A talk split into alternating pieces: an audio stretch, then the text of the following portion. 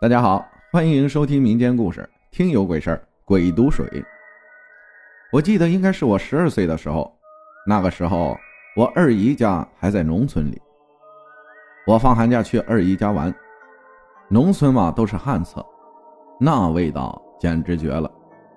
每到晚上，因为冷，所以晚上起夜都是在屋子里的尿壶里面小解，然后拿去倒掉。因为那时候我睡眠不好，所以一般小解完第二天的五六点，都是我拿尿壶去倒掉的。那个时候天都还没亮，每次去倒掉的时候，都是走出大门，然后去田地里面的田坎旁边，对着水沟往下面倒。至于为什么不能倒在家里，家里的老人说，因为不吉利，哪有自己往自己家倒赃物的。有一次最离奇也是最可怕的事情，就在这简简单单的一套流程中发生了。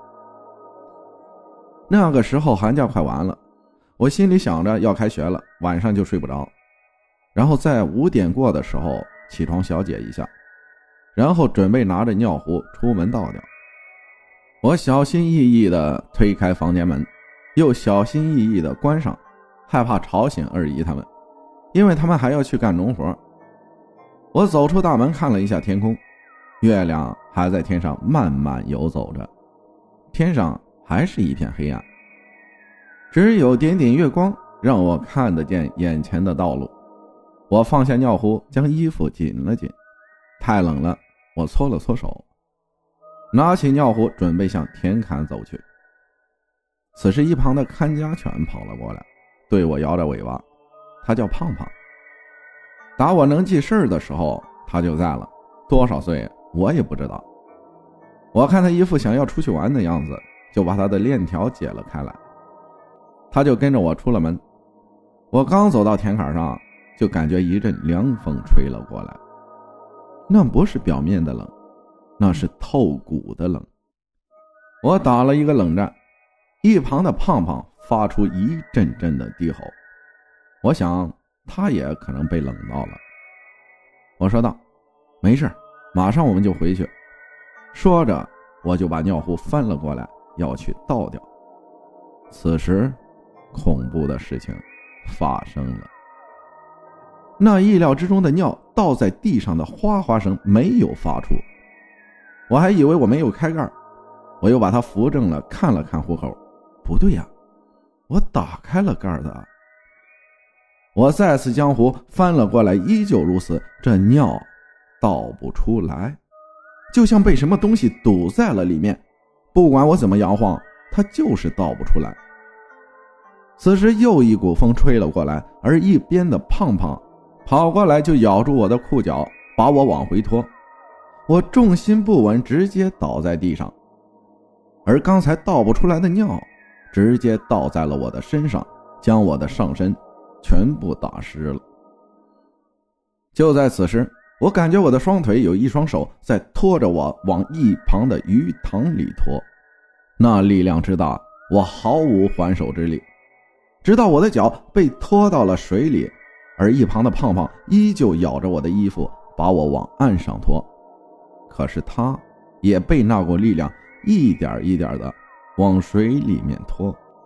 就在这千钧一发之际，那双手放开我的脚，直接往我的肩膀抓来，想把我往水里按。可是不知道为什么，他刚按了一下，就发出了一声尖叫，消失不见了。我感觉得到那东西很痛苦。我爬上来，神奇的是，我并没有哭，估计是被吓傻了。我就这么坐着，那东西也没有再过来抓我的脚腕。不知道坐了多久，天已经亮了一点，家里的灯开了。二姨和姨爹出来喊着我的名字，看见我在旁边的鱼塘，胖胖在我的身边，对着鱼塘做出一副战斗姿态。他们跑过来抱起我，拉着胖胖就跑回了家。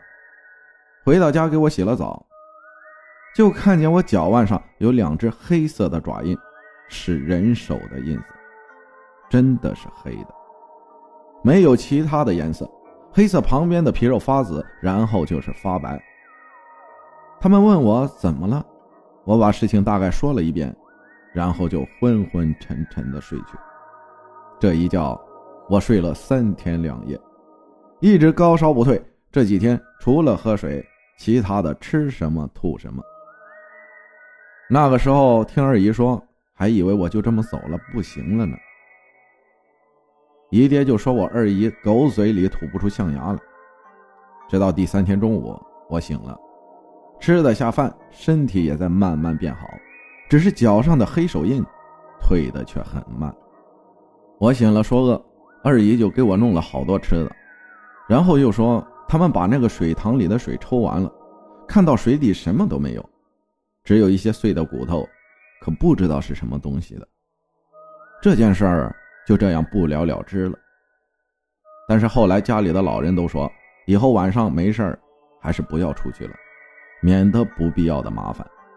就这样，我回到自己家去了学校上课。我给他们讲这个事情，他们都不相信，说我骗人。我也不做过多的辩解，很多事情自己知道就好了。最后告诫大家：你可以不信，但是你不能不敬。感谢再说一遍，我不是摩的。分享的故事，这种事情呢，信与不信都要心生敬畏。老师和家长都说过，我们要懂礼貌，尊重他人，更何况未知的事与物呢？感谢大家的收听，我是阿浩，咱们下期再见。